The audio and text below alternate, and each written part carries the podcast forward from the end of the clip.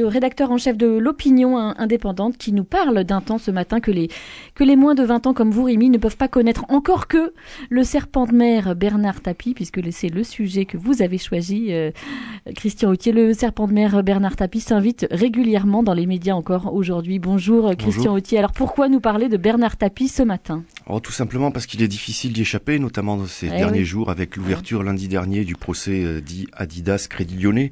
Alors je ne rentrerai pas dans les les, à la complexité de ce, ah cette procédure ouverte tout de même en 1992, hein, l'automne, euh, le siècle dernier. Ouais.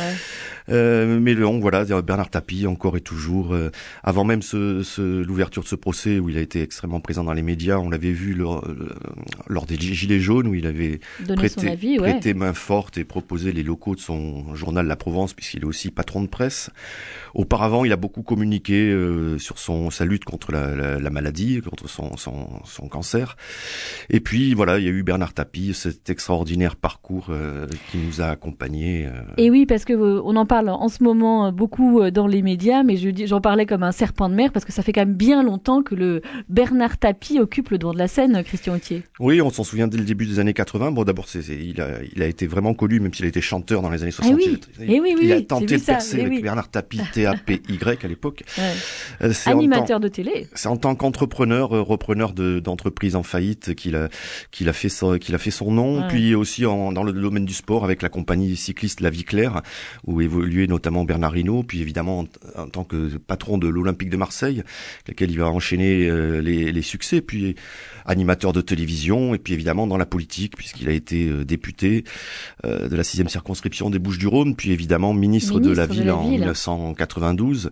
Il présente aussi une liste aux élections européennes. On le voit aussi au Parti radical de gauche de, de, Jean-Michel Baillet. Puis ses succès, euh, on va avoir aussi leur part d'ombre. Donc déjà avec cette affaire du Crédit Lyonnais, puis surtout avec la très médiatique affaire VAOM, une affaire de, de corruption euh, qui va lui valoir une peine d'inégibilité, une condamnation en 1996 à un an de prison ferme pour corruption et subornation euh, de témoins. Et après dix mois d'incarcération, on revoit Bernard Tapie. Alors cette fois un nouveau Tapie dans le spectacle, le cinéma, notamment devant la caméra de, de Claude Lelouch. L'écriture, il raconte sa vie, il écrit un roman, la chanson plus récemment, il y a quelques années, avec Doc Gineco, la radio, le théâtre, il monte sur scène un tapis euh, vraiment euh, au, au, sans visage. Christian Autier, vous qui êtes par ailleurs romancier, Bernard Tapie, c'est presque un, un personnage de roman. Oui, sans doute, c'est un, c'est, un cliché, mais ça lui convient tout à fait. Puis surtout, Bernard Tapie reste quand même le, symbole et l'icône, peut-être qu'il nous raconte très bien les, années 80 et le début des années 90, c'est-à-dire cette période de mélange des genres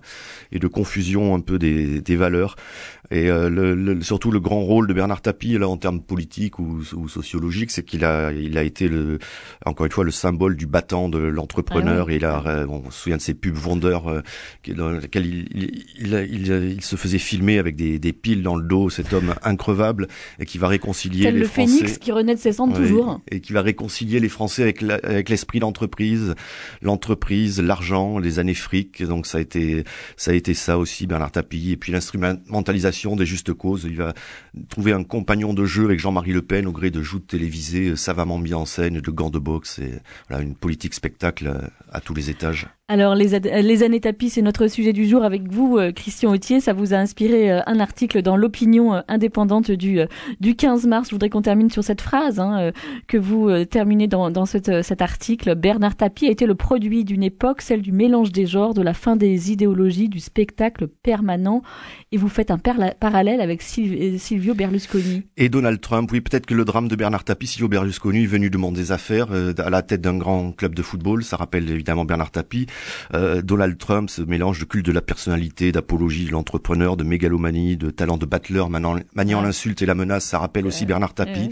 et peut-être que le drame de Bernard Tapie, pour euh, citer Musset, c'est ou du moins prendre son contre-pied, c'est d'être arrivé trop tôt dans un monde trop jeune. On croyait avoir affaire à un Rubempré matiné de Rastignac. Nous découvrons un mélange de Cosette et de Gavroche, un personnage de roman, vous dit-on. Merci beaucoup, euh, Christian Autier. C'est des lignes extraites de votre article dans l'opinion indépendante de ce jour. À la semaine prochaine, Christian Autier.